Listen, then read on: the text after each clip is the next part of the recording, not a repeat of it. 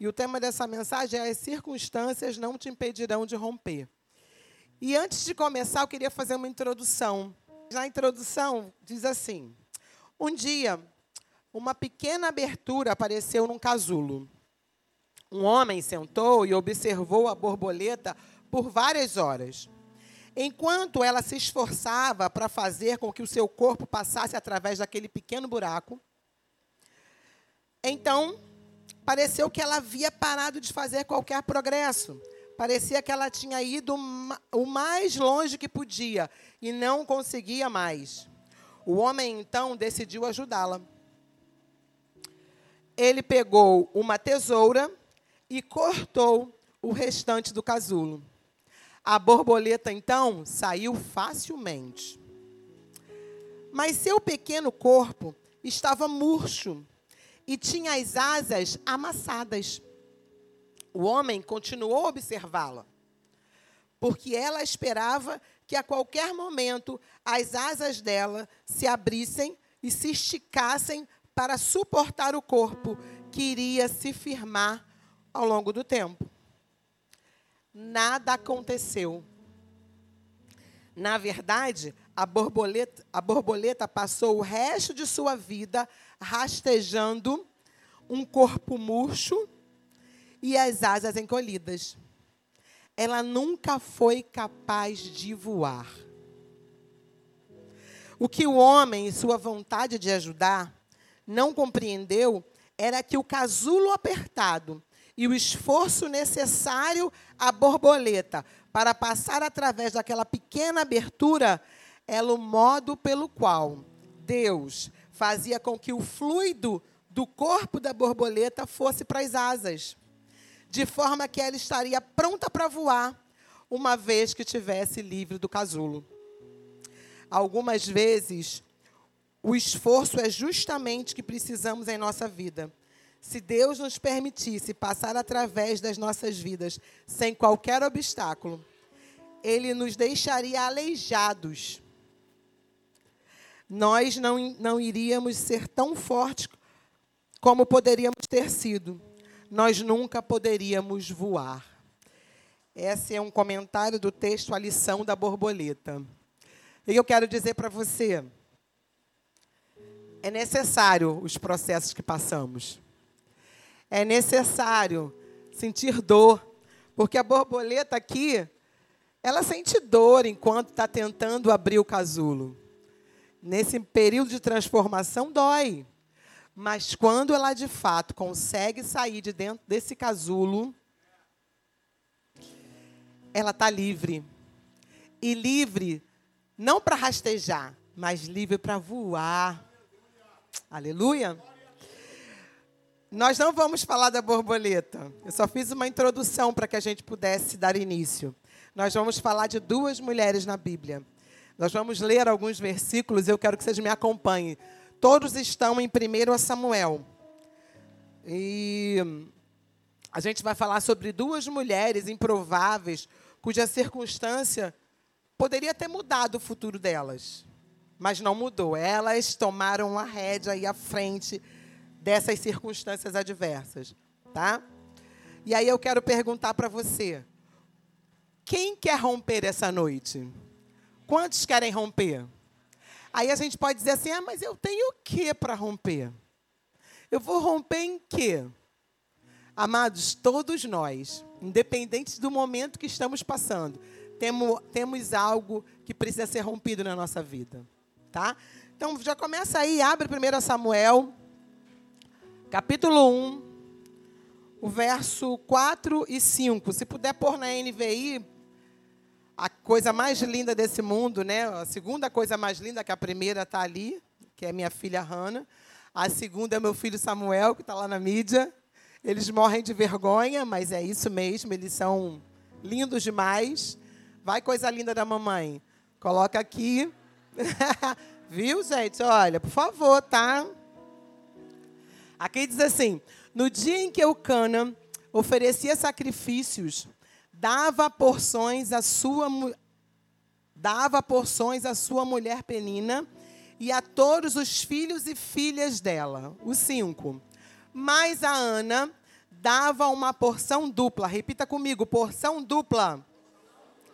Porque amava, apesar de o Senhor tê-la deixado estéril. Antes da gente chegar lá, eu quero que você agora vá para 1 Samuel, capítulo 25. Nós vamos apenas ler do 1 ao 3. 1 Samuel 25. Diz assim: Samuel morreu, e todo Israel se reuniu e pranteou e o sepultaram onde tinha vivido em Ramá. Depois Davi foi para o deserto de Maom.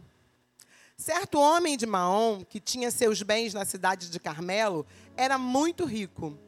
Possuía mil cabras, três mil ovelhas, as quais estavam sendo tosquiadas em Carmelo. Seu nome era Nabal, e sua mulher era Abigail, mulher inteligente e bonita. Mas seu marido, descendente de Caleb, era rude e mau. Repita comigo: rude e mau. Amém? Se a gente começar a comparar a Ana, né? O meu objetivo nessa noite, a gente está fazendo essa comparação entre Ana e Abigail, a gente vai observar que existem diferenças entre elas, mas que, na verdade, todas duas viviam cenários favoráveis e cenários desfavoráveis. No caso de Ana, quando a gente estava lá em 1 Samuel, a gente vai dizer o seguinte: Ana tinha um marido que amava e era um marido que era bom, sim ou não? Vamos acordar, né? Sim ou não? Sim. O marido a amava e era bom. Aí você pode pensar, ah, mas o marido de Ana ele tinha outra mulher. Sim, Eucana, marido de Ana, tinha uma outra mulher porque era permitido naquela época. Ele também era um homem rico, de posses, e homens que tinham posses, que poderiam sustentar outras famílias, né, terem mais de uma mulher, poderiam ter naquela ocasião. Mas a gente vai identificar que Ana, apesar de ter o seu marido, que era um marido que amava, Inclusive, dava uma porção, o que, que a gente falou? Uma porção, ó, dobrada. Dobrada por essa mulher, por amor a ela. Né? Ela tinha o quê? Ela era estéril. Enquanto a outra esposa, Penina, tinha muitos filhos. Então a gente começa a ver na vida de Ana coisas favoráveis e coisas desfavoráveis. Na vida de Abigail, Abigail, a Bíblia vai dizer que Abigail era uma mulher o quê? Inteligente. A gente fala sobre isso, né? Uma mulher bonita, uma mulher inteligente. Né? Uma mulher que tinha um marido chamado Nabal, que era um marido rude. Rude significa desagradável, duro, um marido insensível e mau. Aí você vai dizer, mas por que, que Abigail casou com Nabal, o problema dela, né? Às vezes a gente vai falar assim. Só que a gente está falando também de uma época em que as filhas não escolhiam seus casamentos. Os casamentos não eram casamentos por amor. Os casamentos eram, viravam muitas vezes negócios de família e não se casava por amor. Por isso que lá em Ana fala que ele a amava e por isso dava uma porção dobrada. Nesse período, o casamento não era como é hoje. Hoje, você tem a opção de escolher. Hoje, não é o teu pai que escolhe, não é a tua família que escolhe alguém para você. Então, cuidado, as escolhas são suas, são minhas. Tá? Eu, graças a Deus, há 30 anos escolhi meu gatinho, tá, gente? Meu gatinho, né? Falei dos filhos e não falei dele. O amor da minha vida. Tá? É o meu, tá, gente? É meu. É, voltando aqui, a gente também vê na vida de Abigail cenários favoráveis e cenários desfavoráveis. Amados, pode ser a melhor pessoa deste mundo. Ela pode ser uma pessoa abastada, ela pode ser uma pessoa, sabe, com uma desenvoltura muito grande, mas na vida dela, ela vai viver ciclos. Na vida dela, ela vai ter coisas favoráveis e terão coisas desfavoráveis. E aí eu não sei qual é o cenário da, da sua vida hoje, eu sei da minha. Mas nós estamos aqui com o objetivo de falar de um Deus que, independente do cenário que você esteja vivendo hoje, ele é um Deus que ele vai entrar nesse cenário e vai mudar as circunstâncias. Basta que ele seja convidado para que ele entre lá. Tá? Detalhe, ele ainda realiza milagres. Outro detalhe, ele não é invasor. Nós estamos falando desse Deus que independente do cenário, ó, independente de como está a sua casa, independente de como estão as coisas, independente de como está o teu trabalho, independente de como está a sua vida financeira, independente de como está a sua saúde, ele pode agir. Assim como fez na vida dessas mulheres. Mas continuando aqui no tópico 2, eu coloquei assim: vida de afronta. Então, um, a gente falou do cenário favorável e do cenário desfavorável. E a gente agora vai falar da vida de afronta. Qual era a vida de afronta que Ana vivia? Ana era estéreo. Ana tinha uma rival chamada Penina que a afrontava, a Bíblia fala sobre isso. Ela irritava constantemente até que Ana chorava e não comia mais. A outra mulher do marido da Ana irritava ela de tal forma que ela chorava, comia, não comia mais, parava de comer. O que, que significa isso? Ela paralisava. Sabe o sacrifício? Sabe, é, a Bíblia diz, a gente não vai poder ler todos os versículos, mas diz que anualmente elas subiam ao templo para fazer um sacrifício e era um dia de alegria. E nesse dia que era um dia de alegria, irmãos, era o dia que o diabo tentava roubar a alegria dela. O diabo usava para roubar a alegria dela. Quantos já passaram por situações assim?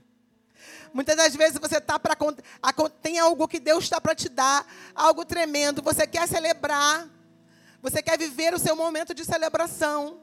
Mas acontece uma coisa, e essa coisa te impede de ser alegre suficientemente para a celebração daquilo que Deus te deu.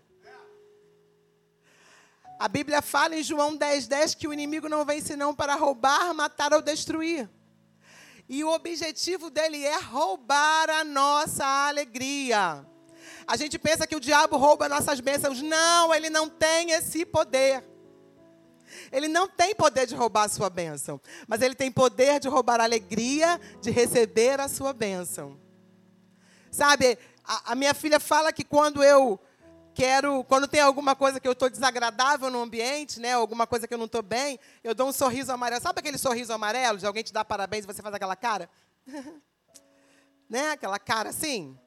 Que você não consegue celebrar o suficiente, ser quem você é né? Cada um com a sua essência. O inimigo tem esse poder. E quando ele faz isso, ele nos paralisa. Ana paralisava todas as vezes que era o dia de alegria.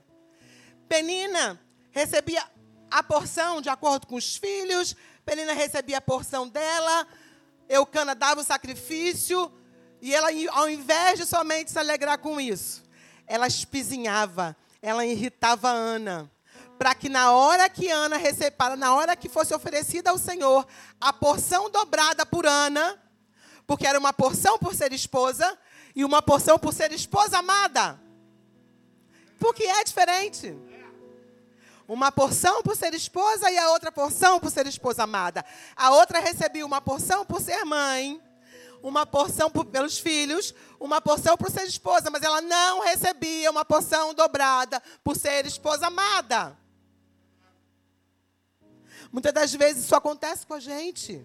E a gente precisa estar ligado, ó, vigilante, vigilante, vigilante. Por que a gente precisa estar vigiando? Porque Deus tem coisas que Ele já separou para nós, já até nos entregou nas nossas mãos. E nós estamos paralisados, aguardando mais alguma outra coisa, que às vezes, na hora de chegar, novamente a gente permite que a nossa alegria seja roubada. E aí você vai viver de pedir e pedir, pedir e pedir, receber e receber e nunca se alegra com nada. Nós precisamos estar atentos com as afrontas do inimigo. Ah, mas o inimigo. Ah, mas eu não tenho, meu marido não é casado com ninguém, né?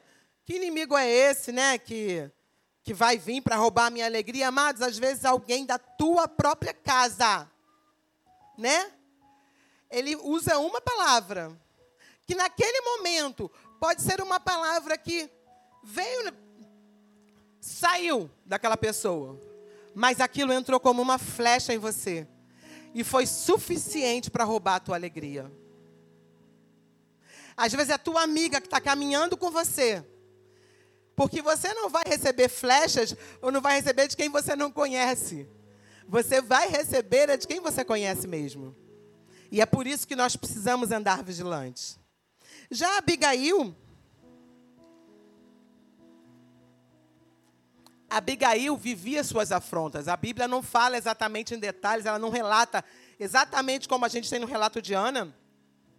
Mas Abigail vivia suas afrontas. Como ser uma esposa obediente de um homem tolo, de um homem duro, de um homem insensível? Como ser obediente? Mas a Bíblia, quando ela fala sobre obediência, quando ela fala sobre submissão, ela não diz assim, só seja submissa se você for muito bem tratada. Só seja obediente se a pessoa for maravilhosa. Não é assim. Da mesma maneira, ela não diz para os homens: só ame sua mulher se ela sempre for cheirosa. Só ame sua mulher se ela não for rixosa, se ela não for reclamadora. Não fala isso. Ela diz: ame a sua mulher, como Cristo amou a igreja.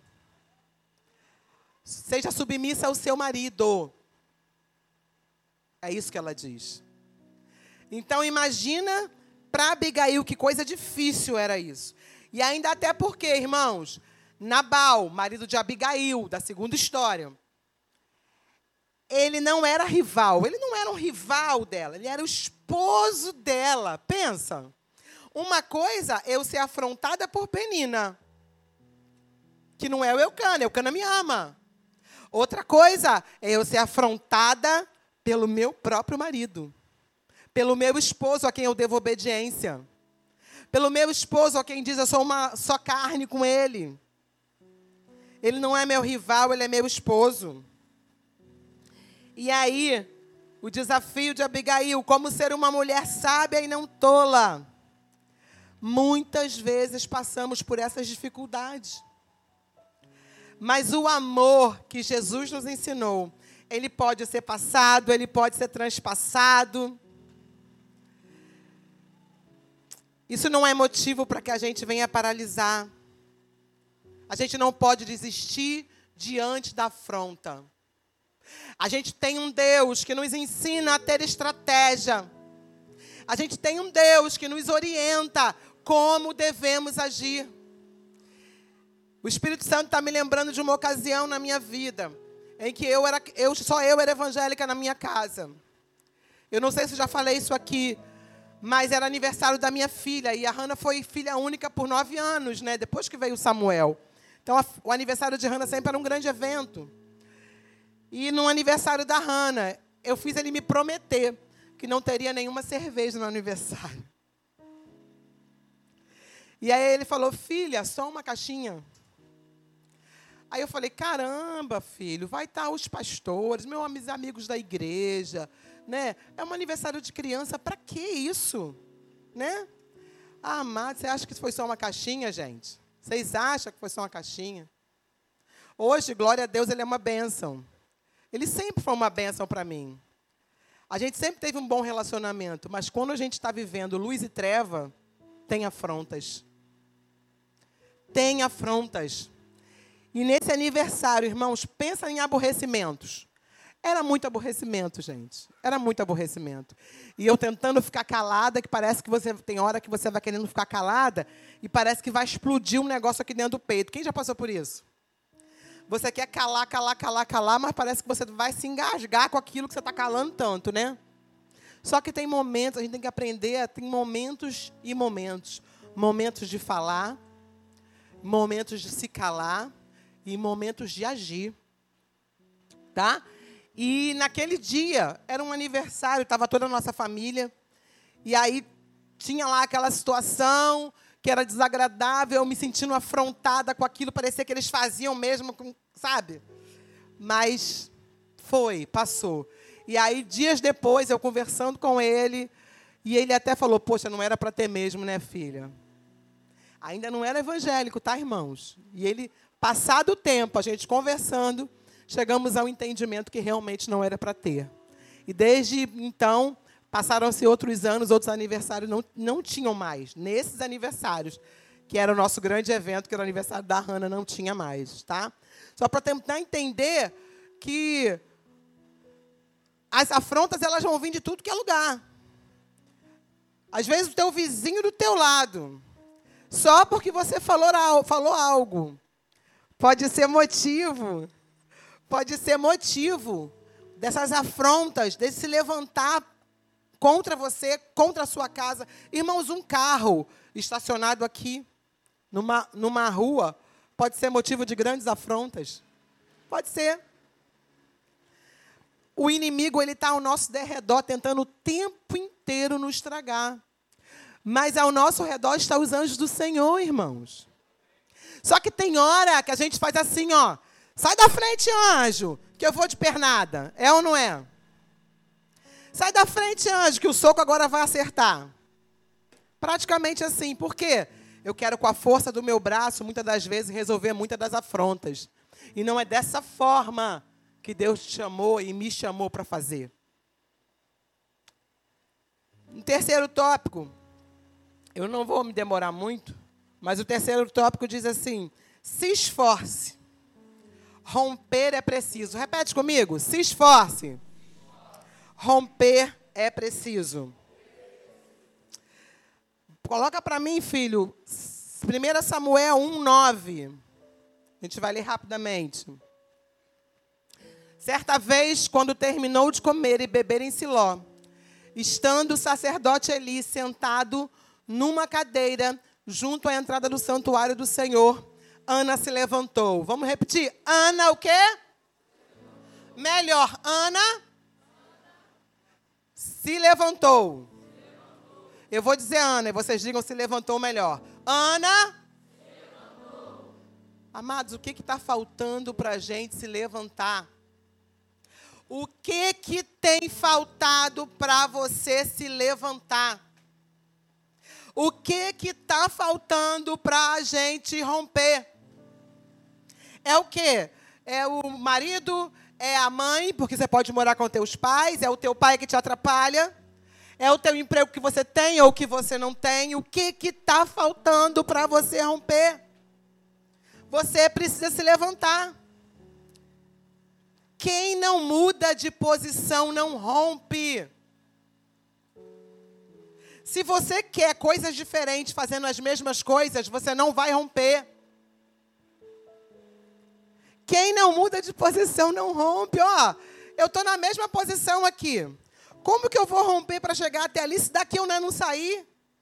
Eu estou esperando que alguém me leve daqui. Lembra daquele homem no tanque? Aquele homem ficou quanto tempo? Ele era um homem paralítico. Será quantos paralíticos nós temos aqui? Tantos projetos que Deus muitas das vezes tem colocado nas nossas mãos aqui.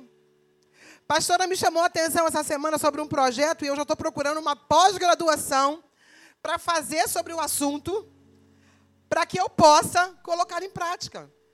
Porque vai ser o meu primeiro mover. E a forma de eu me mover vai ser essa. Nome de Jesus. Já procurei, já mostrei para minha filha, perguntei para ela, filha, o que, é que você acha? Ela, mãe, muito legal. Eu falei, então é nisso mesmo que eu vou. Estou só esperando algumas coisas se acertarem, mas eu já estou fazendo um planejamento para o meu avançar. Eu sei aonde eu quero chegar. Muitas das vezes, nós queremos que o Deus do impossível, que eu falei lá no início, faça muitas coisas, mas nós não fazemos a nossa parte. A parte do Senhor é desse tamanhão, a sua é desse. E Deus está esperando há anos que você faça a sua pequena parte. E a pequena parte não é feita. E a gente fica com essa conversa. Deus sabe de tudo. Não, Deus sabe. Não, Deus sabe. Deus sabe da minha necessidade. Deus sabe do que eu preciso. Deus sabe que eu quero fazer isso. Deus sabe, Deus sabe, Deus sabe. Irmãos, Deus realmente sabe. Mas a tua parte já foi feita? A parte que é tua, ela já foi concluída? Tem um negócio que me lembrou quando eu estava preparando isso aqui, que é assim, ó, quem não sabe para onde vai, qualquer caminho serve, querido. Quem não sabe onde quer chegar, ó, ou quem não sabe o que quer, qualquer coisa serve. Você quer qualquer coisa? Quer qualquer coisa? Quer qualquer coisa? Você quer ir para qualquer lugar? Então você precisa traçar o que você precisa. Você precisa se levantar e decidir o que você quer. Você precisa tomar atitude. Eu acabei de dar o meu exemplo aqui. Fui motivada por uma palavra. Eu, a gente estava falando pelo WhatsApp. Eu saí do WhatsApp, fui direto no Google e comecei a procurar coisas. E eu falei, que legal! Muito rapidinho após, uma após, acho que de nove meses, eu falei, gente, muito show! Vou fazer. E eu vou fazer. Depois eu vou contar para vocês, que não é momento de contar. Tá? Então Ana se levantou, mas Abigail. A Bíblia diz que Abigail, tem um versículo que fala que Abigail reagiu Abigail, assim, ó, imediatamente Abigail agiu. Fala comigo, imediatamente. Abigail agiu. É fácil, gente, esse imediatamente, essa coisa rápida de agir, é fácil? É fácil? Não é fácil. Porque para eu agir rapidamente, eu preciso engolir algumas coisas, e a gente vai ver aqui nesse texto o que aconteceu com Abigail a leitura do texto é, ela é um pouquinho longa, né? Eu não vou tentar ler, não. Mas eu vou só tentar fazer primeiro um resumo e ler alguns versículos principais. O que, que acontece no 1 Samuel 25, a partir do 4, que a gente leu aqui, né, falando do 4 e do 5, falando quem era Nabal, quem era Abigail. E Davi, depois da morte de Samuel, Davi ele vai lá para o deserto, né? próximo lá onde Samuel foi sepultado. E vai com vários homens. Na verdade, ele tinha 600 homens, tá? E passa um período nesse deserto. Esse era o mesmo deserto onde Nabal estava, onde ficava as, né, os animais de, de Nabal. E Davi manda um moço ir até Nabal, dizer: olha, é, esse pedaço eu queria ler. Põe aí para gente. Samuel, coloca aí para mim. 25. Deixa eu ver aqui se é o 11, 13. Espera aí, gente.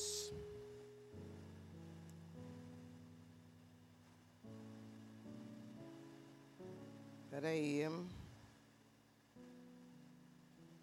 Ó, 25 é, 25, 5, Samuel, coloca para mãe. Diz assim, ó. Por isso, enviou dez rapazes, dizendo-lhes: Levem minha mensagem a Nabal, em Carmelo, e cumprimento em meu nome. Diga-lhe: longa vida para o Senhor, muita paz para o Senhor e sua família, e muita prosperidade para tudo que é seu. Bonitinho de Davi, né? Vai, continua.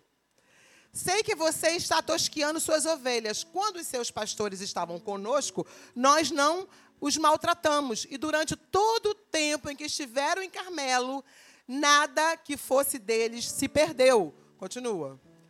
Pergunte a eles e eles lhe dirão. Por isso, seja favorável, pois estamos vindo numa época de festa. Por favor, dê a nós, seus servos, e a seu filho Davi, o que que está escrito ali? o que o que puder. Humildemente Davi manda uma mensagem para Nabal. Essa mensagem de humildade, ele se coloca como servo. Ele se coloca como homem, olha, humildemente eu venho pedir para que você ajude, né, que você alimente, mande o que você quiser. Se tiver só pão, manda só pão.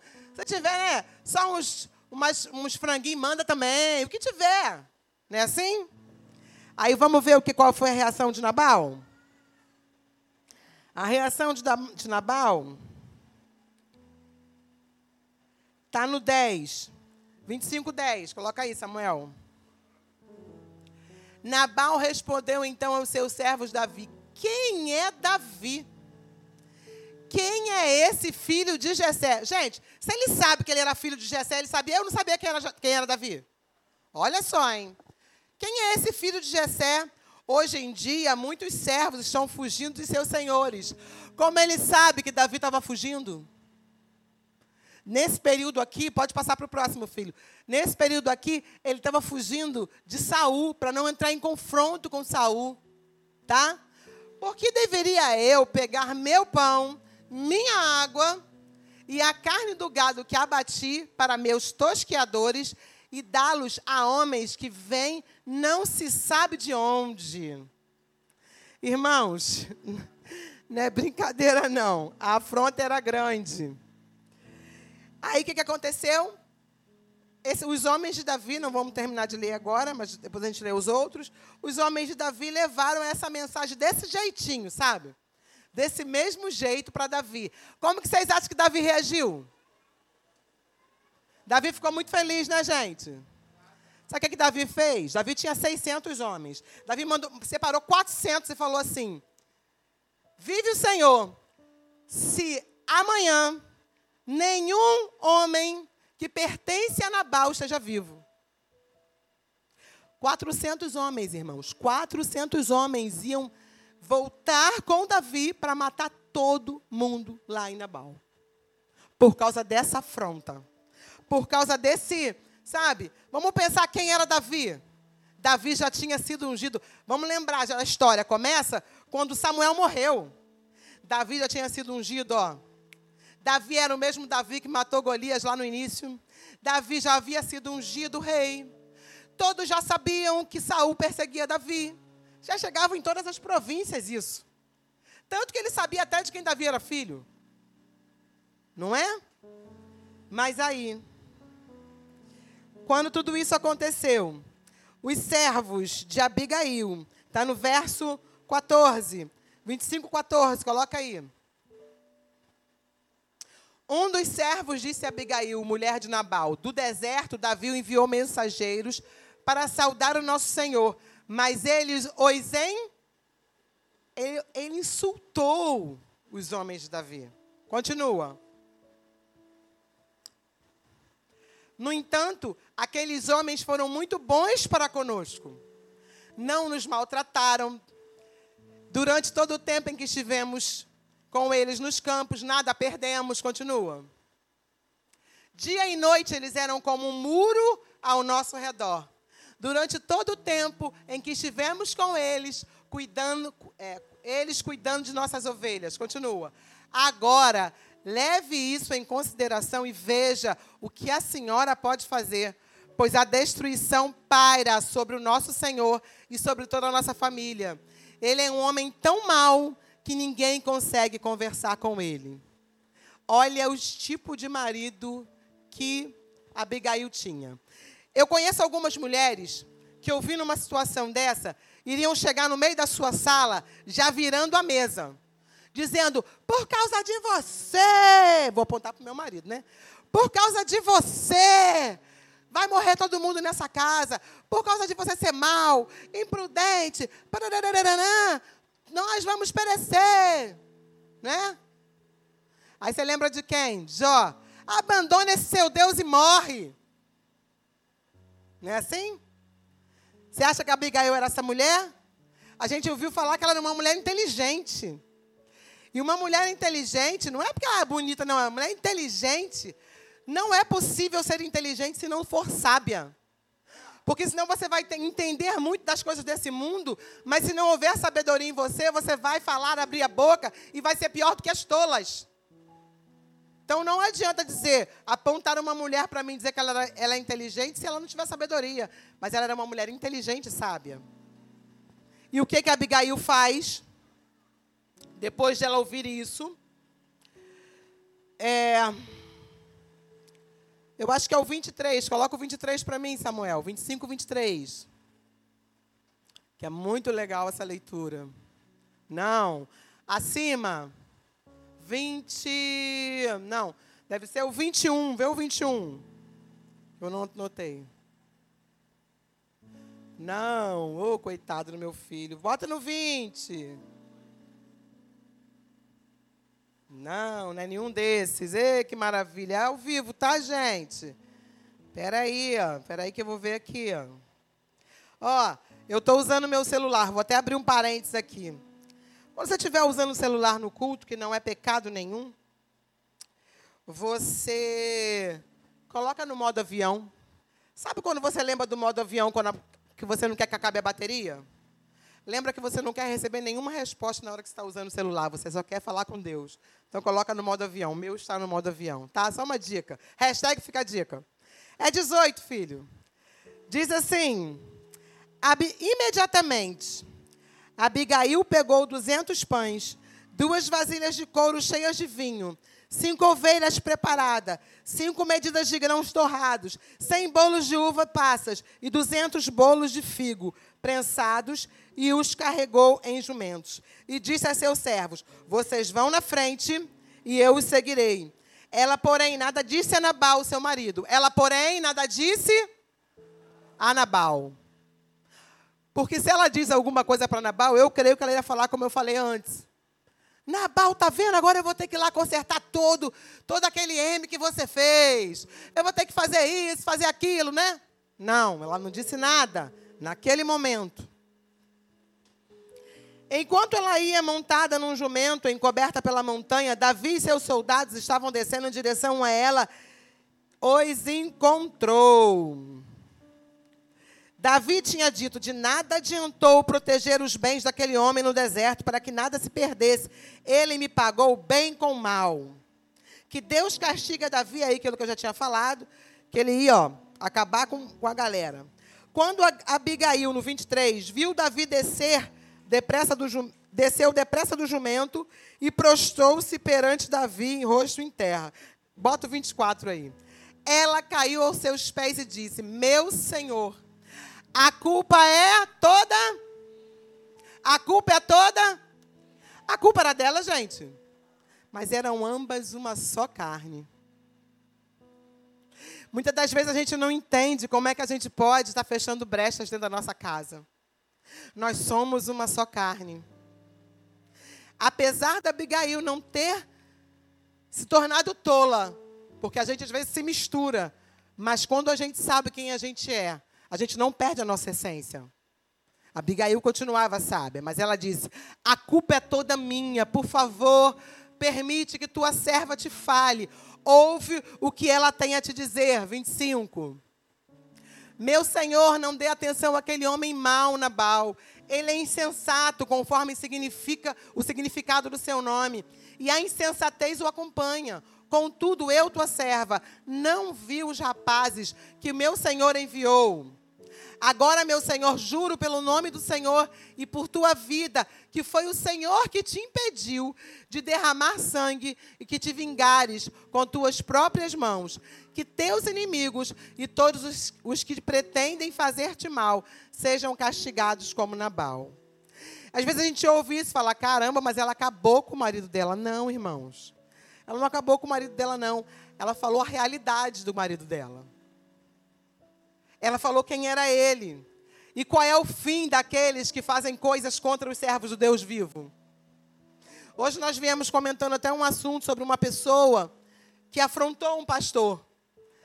E eu vou falar para você, ainda que esse pastor esteja errado, não faça isso. Não use de afronta a quem Deus ungiu. O próprio Davi poderia ter sido rei muito antes mas ele não tocava em Saul. porque ele entendia que Saul era ungido. Outro dia o pastor pregou sobre isso aqui. E, irmãos, há uma consequência para aqueles que se levantam. Ah, a consequência é porque o pastor é porque é uma pessoa de Deus? Não, a consequência é porque quem mexe com quem é de Deus está mexendo com Deus. É ou não é?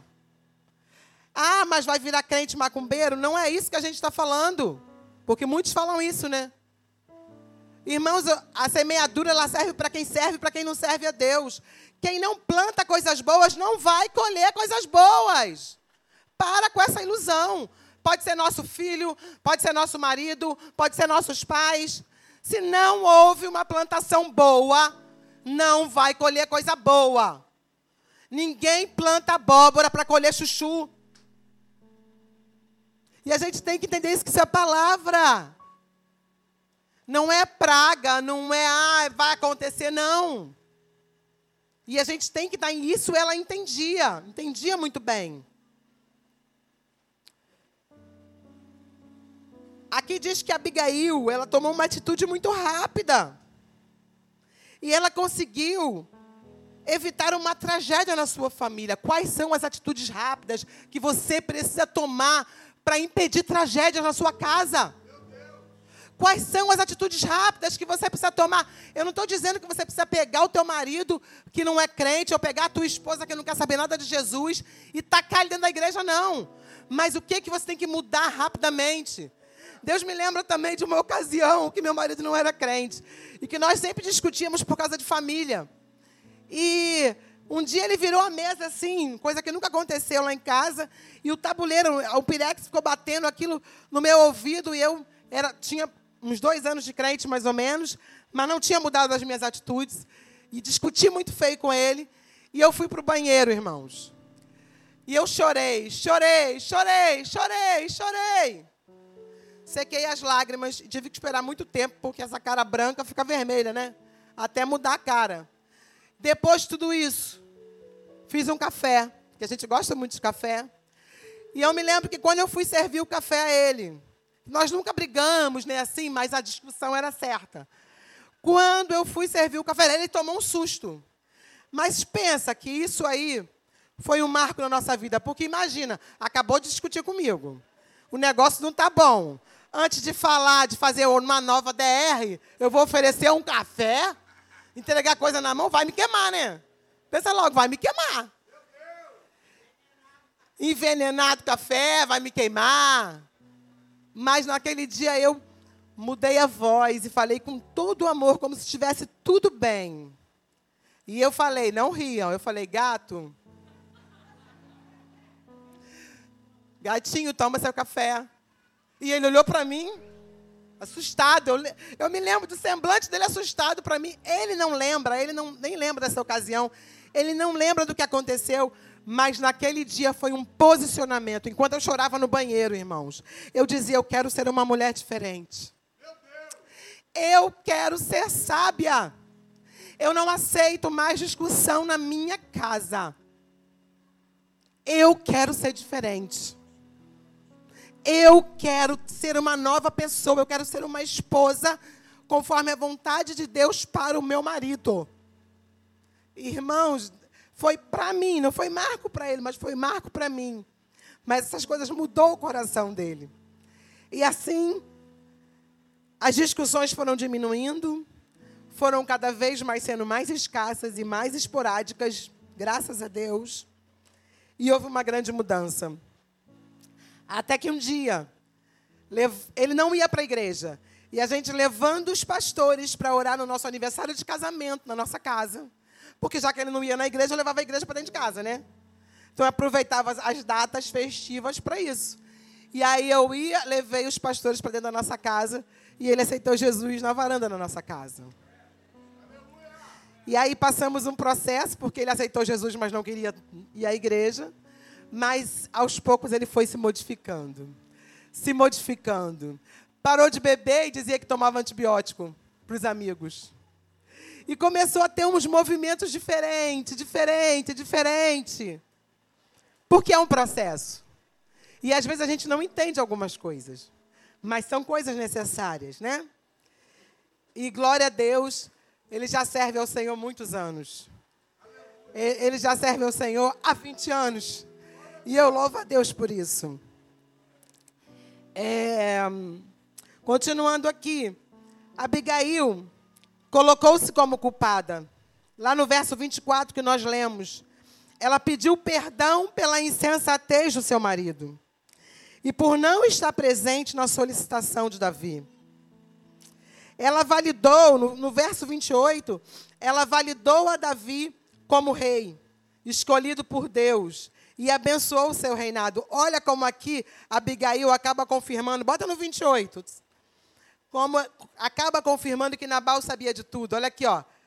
Esquece, eu te suplico, a ofensa da tua serva, pois o Senhor certamente fará um reino, um reino duradouro para ti, que travas as, os combates do Senhor, e em toda a tua vida nenhuma culpa se acha em ti. Ela já estava abençoando, ela estava dizendo: Olha, Davi, eu sei que você vai subir ao trono. Eu sei que você. Ela estava validando para Davi. Ela era humilde, gente. Abigail era prudente, Abigail era sábia. Mesmo convivendo com alguém sem, sem esses atributos. Abigail era sábia, Abigail era prudente, ela era sensata, ela era humilde, mesmo vivendo com uma pessoa que não tinha nenhuma dessas características. Às vezes nós colocamos culpa em quem nós convivemos. Eu sou grossa assim porque minha mãe me ensinou essa grosseria. Você não precisa ser, não. Eu estou desse jeito porque foi dessa forma que eu fui criado. Não precisa ser, não. Eu estou assim, ó, sabe, porque eu convivo com uma mulher que só fala besteira. Não precisa ser, não. Você não precisa ser aquilo que Deus não te chamou para ser. Você é que decide. Ao enfrentar nossas adversidades, nós precisamos, não precisamos colocar a culpa em ninguém, gente. Nós temos os nossos valores, independente de como o outro pensa ou age. Deus tem sabedoria para todos. Tem ou não tem, gente? Deus tem sabedoria para todos. Está faltando fé? Peça fé. Está faltando o que para você? O que está faltando? Está faltando ousadia? Peça a ousadia que Ele dá para todo mundo que pede. Está faltando mais o quê? Está faltando renovo. O que está faltando? Está faltando intimidade. O que está faltando? O que tiver faltando, peça. A palavra diz que ele dá deliberadamente. É só pedir. Agora você não tem, julga quem tem, critica quem está fazendo, não se coloca na posição e não se move, não sai do lugar. E quer sair do lugar Igual o homem da borboleta que teve que abrir o casulo. Ele achou que ajudando, né? Vou abrir aqui o casulo com a tesoura. E aí você ajudou alguém que não era para ajudar. E esse alguém, ao invés de ser livre e voar, ele continua mais dependente. Ele vai se rastejar atrás de outro para novamente ser ajudado. Pensa nisso. Pensa nisso. Mas peça Deus que no meio dessas lutas, no meio de tudo isso, vai nos fortalecer, nos deixar fortes. Romper é preciso, irmãos. Imagina se aquela largata continuasse no casulo. Uma largata normal, se ela continuasse no casulo, ela nunca seria livre. Nunca seria livre. Mas na hora que ela parou, lembra da história que eu li no início? Tem uma hora que ela para e o homem acha que ela já acabou as forças. Não, ela estava descansando. Tem uma hora que você vai parar sim, mas para descansar. E não para paralisar é diferente. Tem uma hora que você vai parar. Tem uma hora que você vai parar para descansar. E logo em seguida você vai continuar a se movimentar. Para que você seja realmente livre. Eu falo do quarto, do quarto tópico e, aqui eu já começo a encerrar.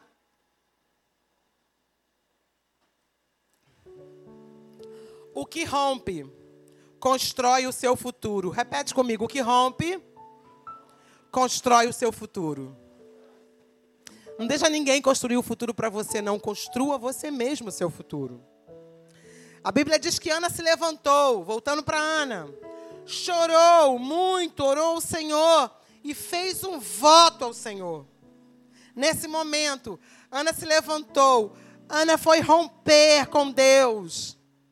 E quando ela se levantou, ela começou a desenhar o seu futuro. E ela diz que se ela fosse abençoada, o único filho que ela teria, que para ela era estéreo, né? Lembra? Ela daria para o Senhor. E qual foi o final da história de Ana? Essa atitude ela move o coração de Deus. E se vocês sabem o que aconteceu? Bota aí, Samuel. Primeiro a Samuel, versos 21. Olha o que aconteceu para a mulher estéreo. 1 Samuel 1, 21.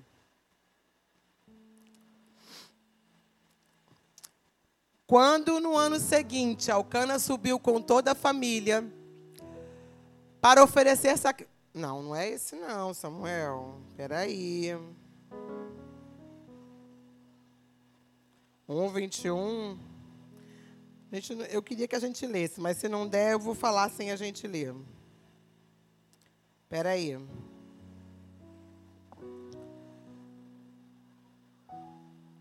Só um minuto, nós vamos chegar lá.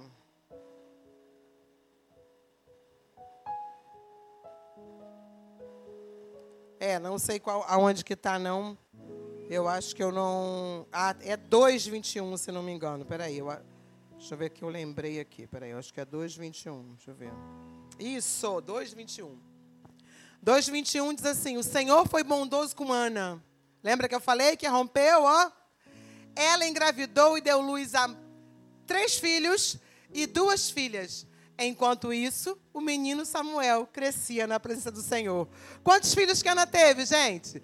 Depois de Samuel, ela teve mais quantos? Cinco. A Estéreo foi mãe de seis filhos. Seis filhos. Olha que Deus maravilhoso é esse. A Estéreo foi mãe de seis filhos. E ela só não foi mãe de seis filhos quando ela rompeu, quando ela se levantou, quando ela começou a construir o seu futuro. O filho dela, que era esse filho de promessa dela, ele não só, foi, não só foi alguém que ajudou o sacerdote, mas ele foi sacerdote, profeta e juiz. Samuel foi o que nenhum sacerdote foi: profeta, sacerdote e juiz. O filho de uma mãe estéril. A atitude que moveu o coração de Deus. Qual é a tua atitude que vai mover o coração de Deus para o milagre acontecer na sua vida? Qual é a atitude que você vai tomar para desenhar o teu futuro?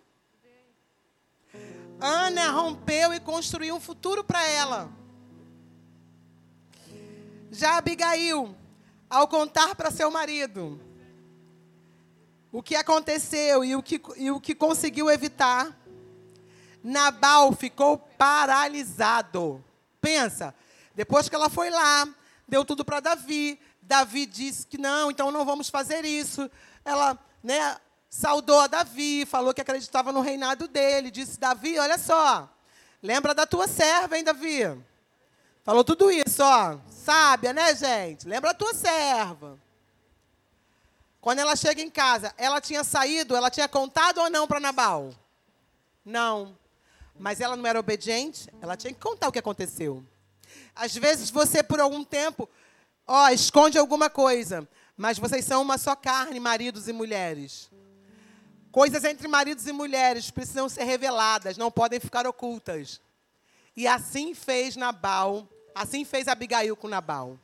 E ela conta para Nabal e diz: Nabal, eu pude evitar isso e isso e isso, contou toda a história para ele. Nabal ficou tão aterrorizado que ele ficou paralisado. Dá a entender, lendo o texto que nós não vamos ler, que ele teve um AVC, parece, né? Porque ele ficou todo paralisado. E ficou assim por dez dias. E depois de dez dias ele morreu. Nabal morreu. Essa mulher, ela não falou, Davi, me coloca no teu cavalo, né? Que eu vou com você para o teu palácio porque eu tenho um marido insensato, porque eu tenho um marido tolo. Davi, me leva como tua serva para eu trabalhar para você porque eu não aguento mais essa vida. Não foi nada disso. Ela voltou para voltar a ser obediente a um homem rude e mau. Há um homem insensato, há um homem tolo. Mas Deus, lembra? Quem mexe com as coisas do Senhor, o que acontece? Deus fez com Nabal aquilo que ele havia plantado para fazer. E aí, quando Davi fica sabendo, isso está no verso 40 que nós não vamos ler. Quando Davi fica sabendo que Abigail tornou-se viúva, ele mandou buscá-la para que ela fosse o quê, gente? Todo mundo conhece a história. Sua esposa. Abigail, a mulher que tinha um homem ruim, um homem mau, um homem tolo, se torna mulher de um rei. Tá? Olha o que, que Deus, olha o que, que Deus vira, olha o futuro dela como foi mudado. E aí eu quero dizer, gente, rompa as circunstâncias, elas não te definem. Abigail não foi definida pela circunstância dela. Ana foi definida por um certo tempo, até o momento que diz que ela se levantou. É necessário que a gente rompa com os nossos medos. Hoje eu estou rompendo com o meu medo. Hoje eu estou rompendo com a minha, nossa, com a minha ansiedade, com a, coisas que mexem dentro de mim, de estar aqui pregando para vocês. Pastor, algum tempo atrás me chamou para vir aqui trazer uma palavra e Deus havia me dado a palavra. Mas eu passei tão mal por causa do pedido de vir pregar. Tão mal, tão mal, tão mal, que eu disse, pastor, eu não tenho condições de levar a palavra. E o Senhor já havia me dado uma palavra. A pastora mandou uma mensagem e disse: Você vai trazer a palavra no dia 5. E eu parei por alguns minutos, fechei o celular e disse: Deus, eu não quero viver aquilo que eu vivi naquela semana. E o Senhor só disse para mim: descansa. Você não está pedindo para aprender a descansar, descansa. Irmãos, o Senhor me deu essa palavra em duas horas. Na terça-feira. Enquanto eu não vinha à célula, eu terminei o trabalho um pouco mais tarde.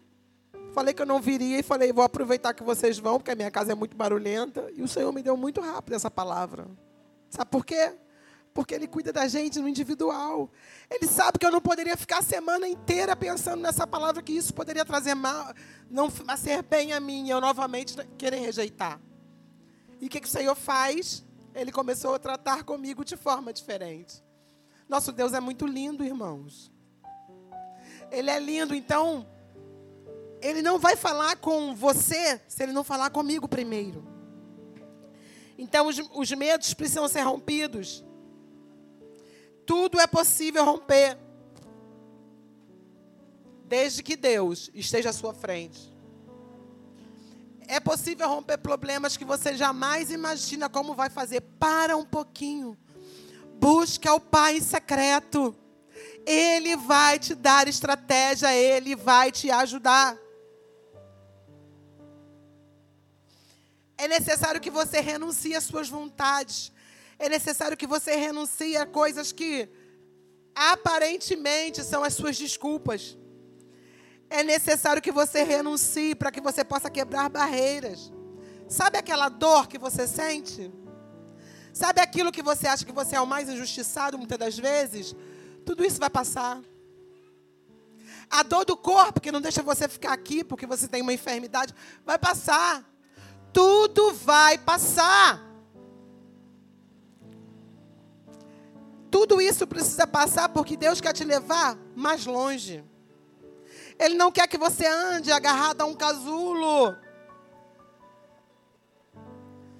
A injustiça que você está sofrendo, entrega para Deus.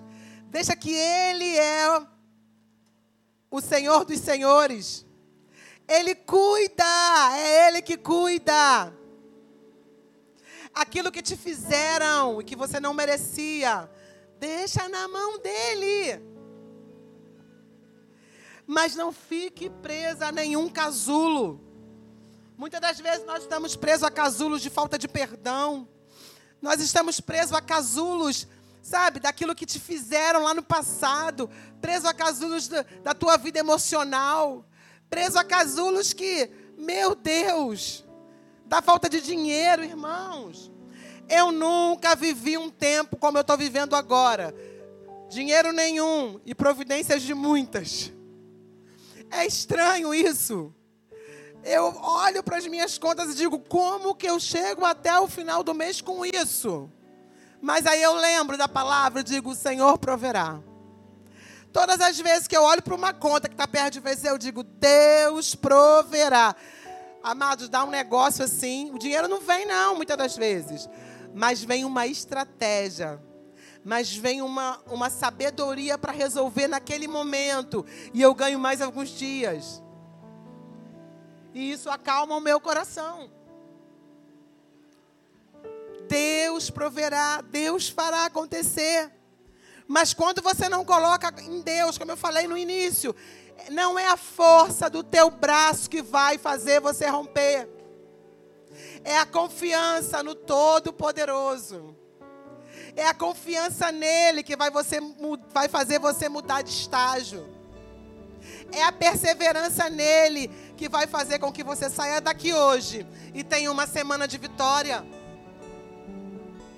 é o depositar nas mãos daquele que te conhece mais do que você se conhece, porque o seu coração é enganoso. Então se entrega na mão dele e nas mãos dele, ele sabe o que fazer. Mas para se entregar nas mãos dele, para fazer tudo isso, você precisa se levantar. Você precisa se mover. Você precisa sair do lugar de conforto ou de dor, porque às vezes a dor não é conforto, mas é confortável ser sempre a que tem dor. Você precisa sair do lugar do injustiçado. Ser injustiçado é ruim, mas ser sempre o injustiçado pode ser um lugar de conforto que você nem está percebendo que você está. Lembre-se que ele morreu na cruz por você. E ele, em momento nenhum, ficou como o grande injustiçado, ou aquele que sentia dor lá. Mas ele sabia que tinha lugares para cada um de nós, que ele fazia para cada um de nós tudo isso. É necessário que a gente venha se esforçar, se esforçar para sair do casulo, para verdadeiramente ser livre. Porque as circunstâncias, elas não podem impedir o nosso romper. As circunstâncias, elas não podem impedir. Se eu quiser virar coitadinha, eu vou dizer assim, gente, eu não tenho pai, eu não tenho mãe, eu não tenho irmão. Eu já tive tudo isso um dia. E eles já não estão mais aqui, estão todos na glória. Se eu quiser ser a coitadinha, eu posso fazer tudo isso. E contar a minha história o tempo inteiro. Para que as pessoas tenham pena de mim. Mas não é isso que Deus quer de você. Deus quer que você seja uma borboleta linda, de múltiplas cores. Uma borboleta que ao voar próximo a alguém, ao derramar em alguém, possa derramar vida e não derramar morte. Às vezes você conversa com alguém e ao invés de receber uma palavra de se levantar, você só recebe lamúrias, mais coisas, mais coisas ruins, mais coisas ruins. Deus quer criar borboletas, machos e fêmeas. Borboletas que não tem isso, né, Renan? Renan é o. Não tem isso. Então não tem nem, né?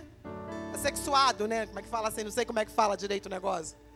Mas ele não quer, ele quer homens e mulheres que possam voar livremente. Independente se a conta está cheia, se a conta está vazia. Independente se o casamento aconteceu, se não, não aconteceu. Independente de como é que está. Ele quer homens e mulheres, independente das circunstâncias, que possam romper e possam derramar na vida de outros. Esse é o desejo do Senhor. Eu sei que nessa noite podem estar muitas pessoas aqui dentro dos seus casulos. Que já pediram tesouras emprestadas, falando lá de dentro, ó. Abre aqui para eu sair. Mas só tem uma forma de você sair.